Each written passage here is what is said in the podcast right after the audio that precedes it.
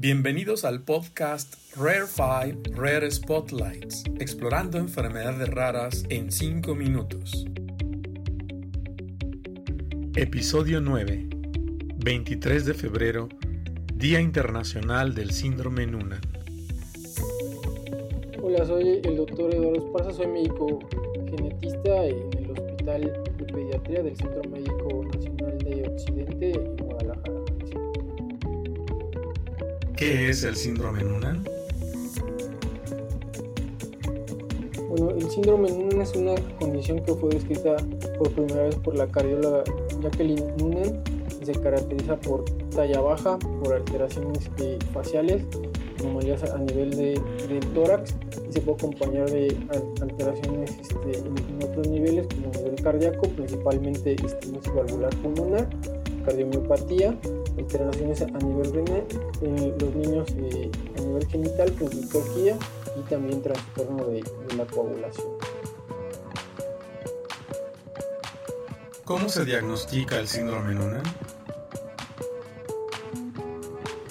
El diagnóstico de síndrome Noonan primero tiene que ser clínico, desde la sospecha clínica con las características que acabo de mencionar, pacientes que tengan talla baja, que tengan cardiopatía, tengan alteraciones eh, faciales, deben de, ser este, evaluados y de preferencia realizar un estudio molecular, en este caso un panel de los 13 genes que, que se han relacionado con el síndrome Hay algunos que cubren otras condiciones que pueden llegar a aparecerse y aunque hay que tener en cuenta que puede haber pacientes que tienen datos clásicos de síndrome Noonan, en ocasiones no se llegará a encontrar algo en el estudio molecular, eso tampoco descarta el diagnóstico.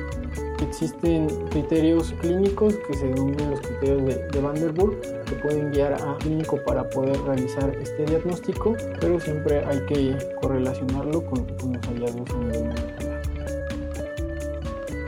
¿Cómo se trata el síndrome Noonan? El síndrome Noonan se trata de manera multidisciplinaria. Hay que haber el apoyo de, múltiples especialistas, endocrinólogos, cardiólogos. Eh, en ocasiones se necesitan evaluaciones también a, nivel eh, audiológico, evaluaciones por el servicio de, hematología, de neurología y también por el servicio de, genética. Eh, se debe de, tratar de manera eh, específica según los síntomas que presente cada paciente, con el caso de talla bajo, pueden ser candidatos a hormona del crecimiento o pueden llegar a, requerir algún procedimiento quirúrgico si presentan alguna anomalía cardíaca o genitourinaria. ¿Por qué se celebra hoy, 23 de febrero, el Día Internacional del Síndrome Noonan? El día 23 de febrero se escogió debido al nacimiento de, la doctora que, describe el síndrome Noonan, que es Jacqueline Noonan. El motivo de, este día es visibilizar esta condición con el objetivo de tener un diagnóstico más temprano y eh, atender de manera más oportuna los problemas relacionados con esta condición.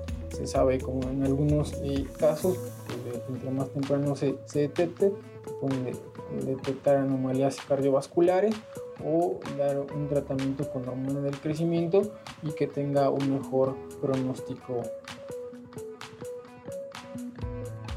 ¿En dónde podemos encontrar más información?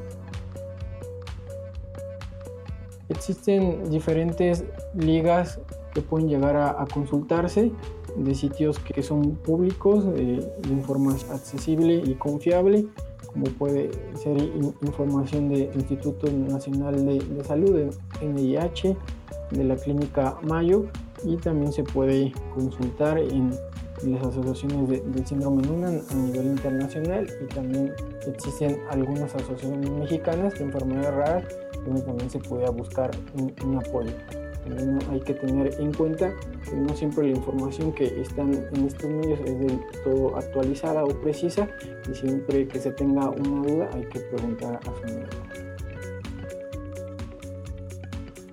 Gracias por escucharnos. Nos vemos en el siguiente Día Internacional o Mundial de una enfermedad rara en 5 minutos.